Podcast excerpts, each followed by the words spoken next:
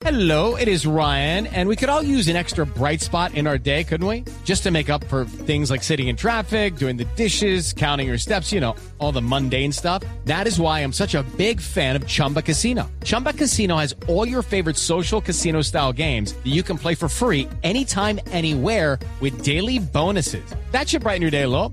Actually, a lot. So sign up now at chumbacasino.com. That's chumbacasino.com. No purchase necessary. BGW. Void were prohibited by law. See terms and conditions. 18 plus. Esta es Blue Radio, la alternativa.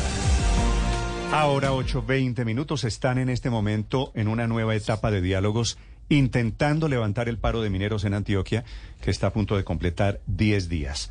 Y allí está el gobernador de Antioquia. El gobierno se negó, el gobierno Petro, con el argumento de que no negociaba mientras hubiese bloqueos que los bloqueos son los que tienen sitiadas, literalmente confinadas, a más de 300 mil personas, tanto de Antioquia como el departamento de Córdoba. Don Fabio Builes es uno de estos mineros de la Junta Directiva de la Asociación de Mineros Local del Bajo Cauca Antioqueño. Señor Builes, buenos días. Muy buenos días, Néstor. ¿Cómo van ustedes allá con el paro, señor Builes? Eh, muy preocupados por la falta de voluntad política del gobierno para resolver un problema que ha tenido el Estado colombiano todos los gobiernos anteriores, es una deuda histórica que ha tenido con los mineros ancestrales y tradicionales de la región. Cuando usted dice mineros ancestrales tradicionales, ¿de qué de, estamos hablando? ¿Minería un poquito ilegal? No, eh, no es minería ilegal. Hay que diferenciar de minería informal y minería ilegal. Ok, entonces eh, informal, le, le cambio el adjetivo. No ilegal, sino informal, ¿cierto? Sí. Sí. ok. ¿Y cuál es la diferencia entre la minería informal y la ilegal? Eh, Néstor, en este momento el, el los gobiernos anteriores, lo que le decía ahorita, eh, en vista de la deuda histórica que ha tenido por la región, eh, con la región, en los códigos de minas que ha expedido el gobierno, la ley 685 del 2002 y, y la reforma al nuevo código de minas, nos sacaron a los pequeños y medianos mineros y fue un código de minas hecho para las transnacionales únicamente. El Bajo Cauca históricamente ha sido minero. Eh, mi, mi papá fue minero, mi abuelo fue minero, yo soy minero. Entonces es una tradición, esa es la ancestralidad de la minería en el Bajo Cauca. don Fabio, el presidente Petro dice que no está persiguiendo a los mineros ancestrales, sino a los mineros criminales, y por eso la eh, ofensiva hay, una contra las dragas y contra las maquinarias que se utilizan por parte de los grupos ilegales, que usted sabe que existen y que están intentando mezclarse con ustedes. Eh, mire, hay que aclarar algo.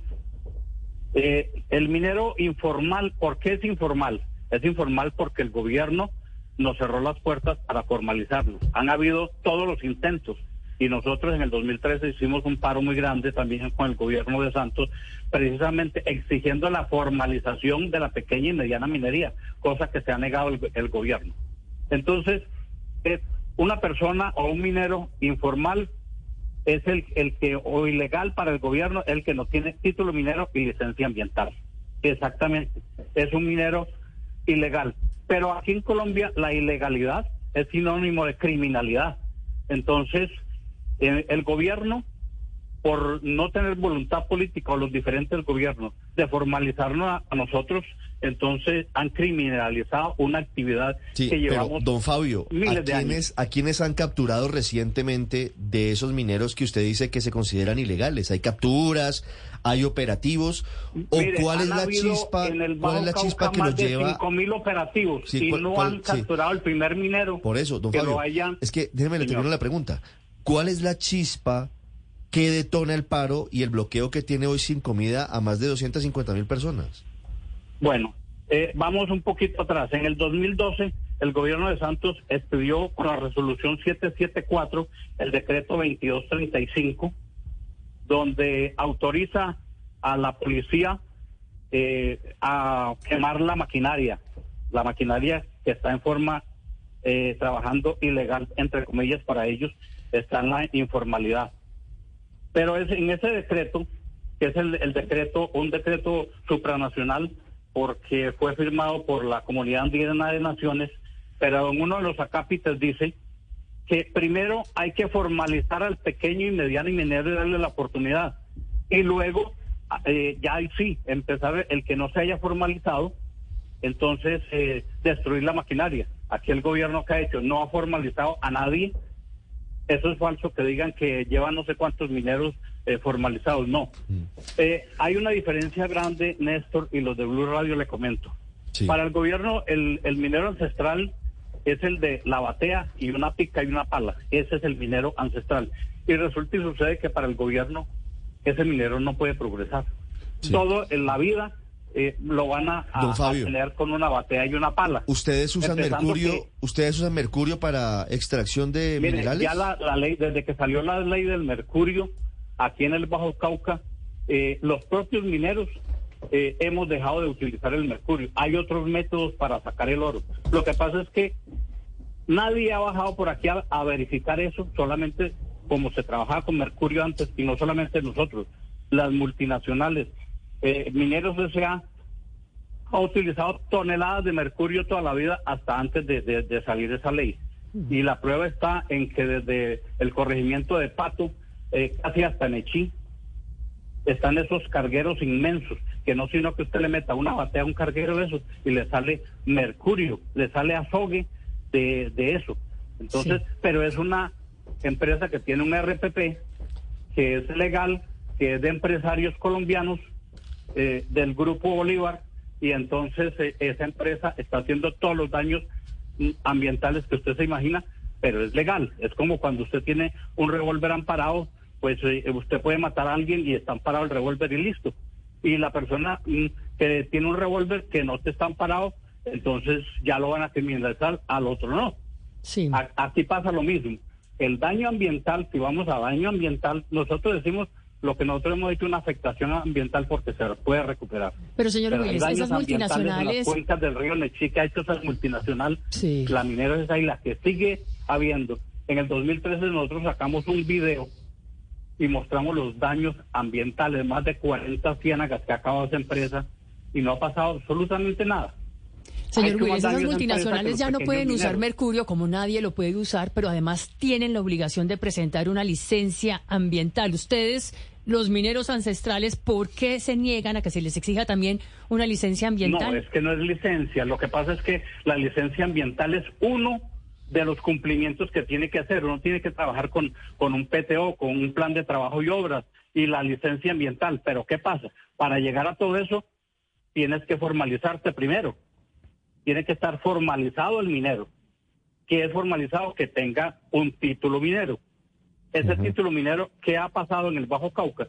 Desde, desde los gobiernos anteriores, eh, exactamente en el gobierno de Álvaro Uribe, venían más o menos entregando un, promedio los gobiernos de, 350 a 400 títulos eh, anuales, o perdón, el periodo de cuatro años. Álvaro Uribe en los ocho años en, entregó 8.470 títulos, la mayoría empresas extranjeras. Cuando nos dijeron a nosotros, ustedes se tienen que formalizar y legalizar, ya no había dónde. Todas las empresas habían, habían eh, solicitado 30.000, 40.000 hectáreas en sitios en donde nosotros ya estábamos trabajando hacía mucho tiempo.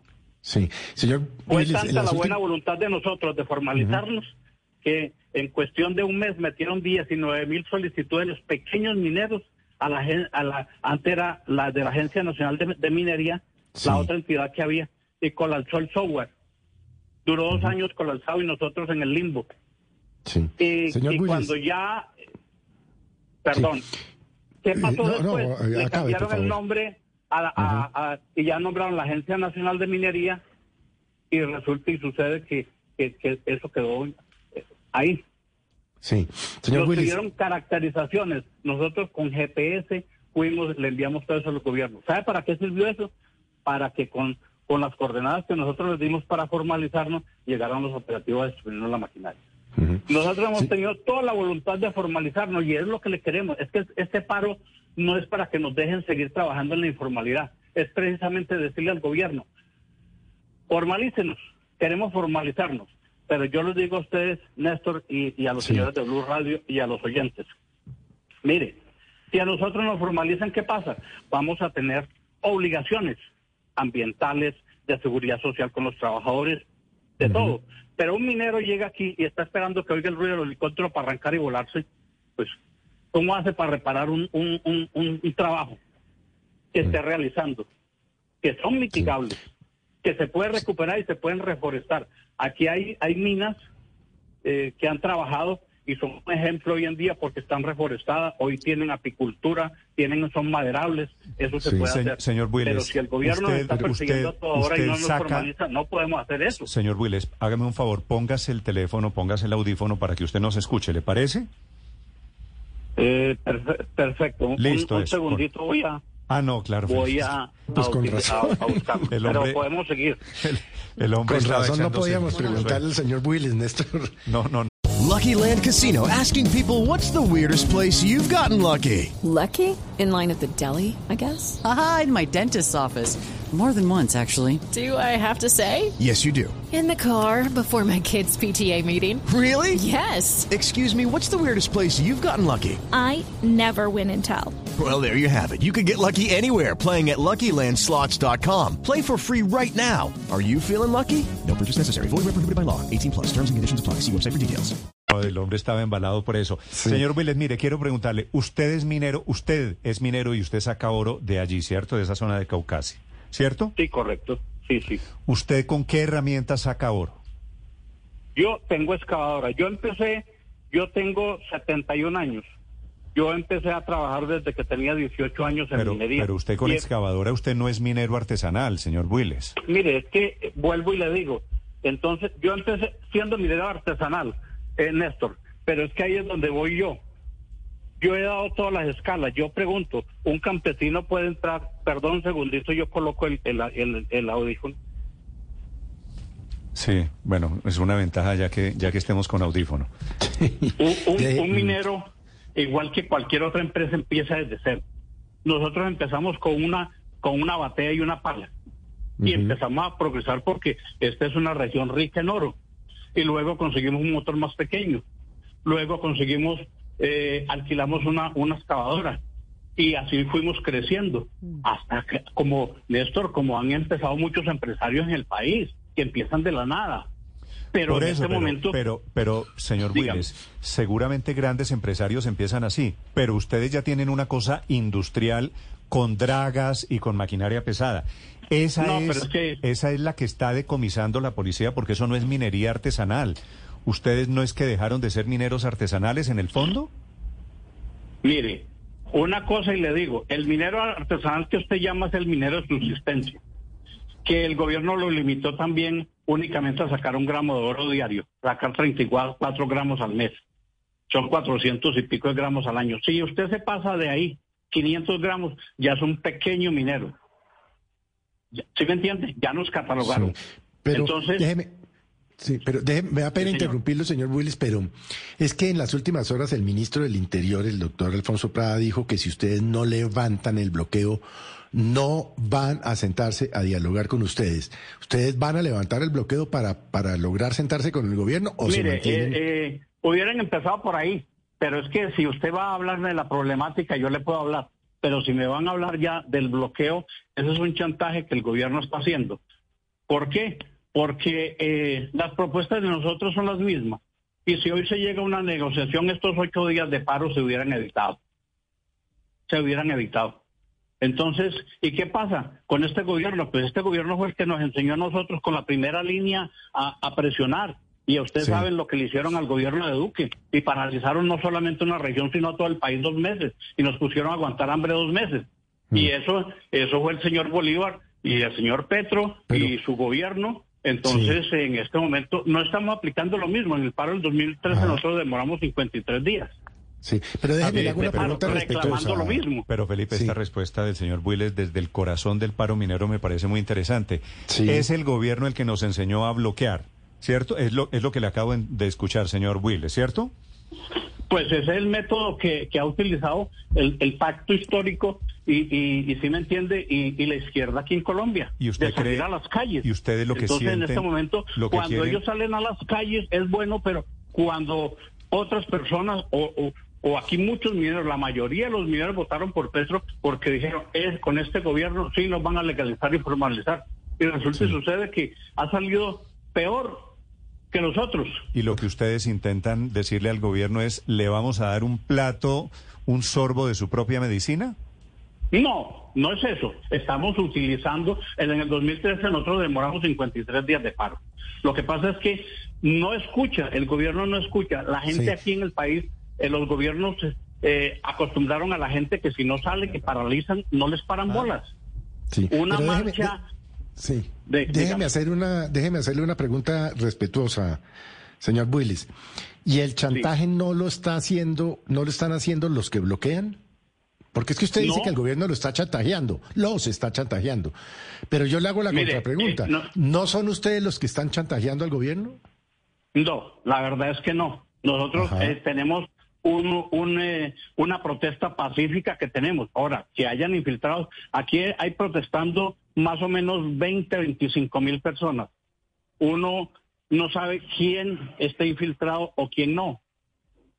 Uno nunca sabe qué, qué, pueda, qué pueda pasar. Eh, eh, lo vimos en, en, en marchas en Bogotá, ¿Por el, por el gobierno, por las FARC, por, por, el ¿quién nos está infiltrando? Señor Willis. Señor sí, perdón que estaba pasando un avión en el momento, un avión militar trayendo más militares a militarizar la zona, sí señor. Le pregunta Felipe, señor Willis, le pregunta quién tiene infiltrado el, el paro minero. Eh, Néstor, mire, usted me va a poner en una situación difícil, pero yo se la voy a contestar francamente. Sí. Aquí por ausencia del Estado en esta zona del Bajo Cauca y en mucha parte del país, eh, los grupos armados se han tomado la región y son los que mandan. Primero fue la FARC, después fue el ELN y después fueron las autodefensas y ahora las bandas criminales. Todas han estado en la región. El minero es una persona pacífica que es dedicada a su trabajo. ¿Y qué hacen estos grupos armados? Pues lo que hacen con todo el mundo, lo que hacen en las ciudades, extorsionar a los buses, a los buceros, a las tiendas. Bueno, pues a nosotros, imagínese usted, hagamos este ejercicio. Un minero está a un día de camino, de camino, porque eh, eso no es tan fácil como dicen, a un día de camino, para meter su, su herramienta, sus cosas, su combustible, está trabajando allá. Llega un grupo armado allá y le pide una cuota y usted está un día de camino donde están las autoridades, ¿usted qué hace? Si no paga la, vacuna, pues lo matan. Usted Entonces nosotros somos víctimas de todos los grupos armados que han, que han, habido en el Bajo Cauca. Lo que usted me quiere decir. Desde las guerrillas que empezaron primero y ahora eh, pues con las bandas criminales, las diferentes bandas que llegan. Señor Willis, ¿usted le ha pagado vacuna al clan del Golfo, por ejemplo? mire, el minero que está en Caucasia el tendero, el almacenista, el de la ferretería que no haya pagado vacuna, le está diciendo mentira. Aquí en el Bajo Cauca, aquí desde los chanceros para arriba pagan vacuna. Mm. Ese es el problema del país, esa es la falta de gobernabilidad que tenemos nosotros. Nosotros estamos desprotegidos. Esta es una zona donde no hay industria, no hay absolutamente nada. Mm.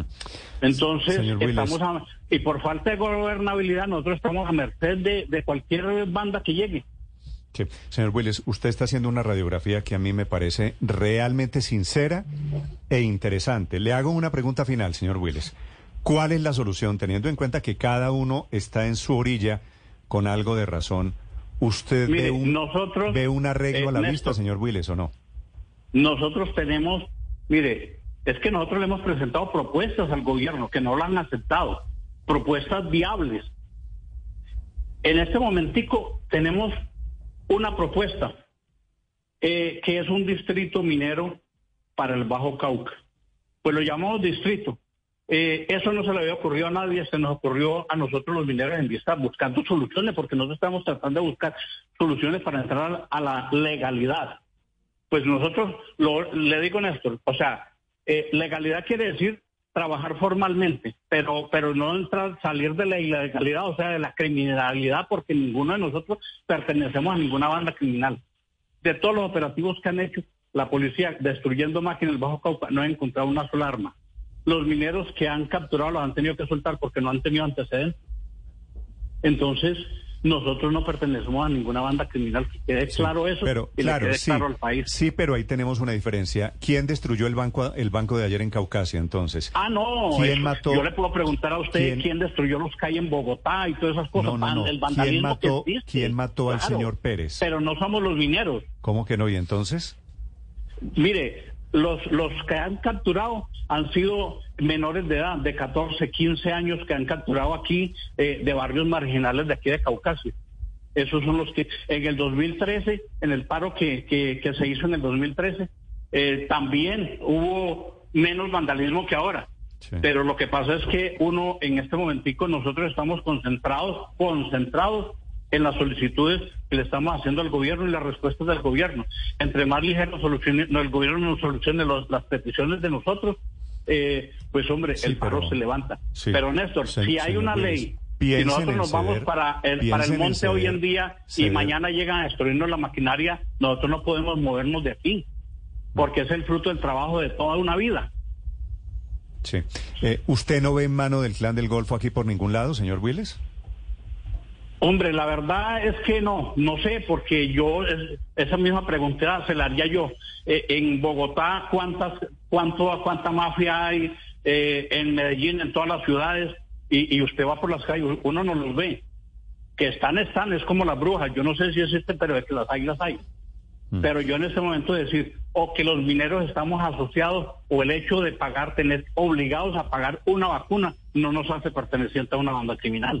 Yo entiendo eso, pero también entiendo que hay dos miradas. Es una zona, como usted me acaba de admitir, Y lo otro, que mire, le- domina de los dragones yo le- yo que le digo, Néstor, el clan mire. del Golfo. Usted me dice, aquí no hay una persona que no le haya pagado vacuna al clan del Golfo. Ahora yo podría sugerir también, es imposible que en esa zona se mueva un paro de este alcance sin la colaboración o sin la complicidad del clan del Golfo. En fin, aquí hay dos miradas muy difíciles, muy difíciles, señor Willes, alrededor de este tema. Le agradezco que nos haya hablado con esta sinceridad.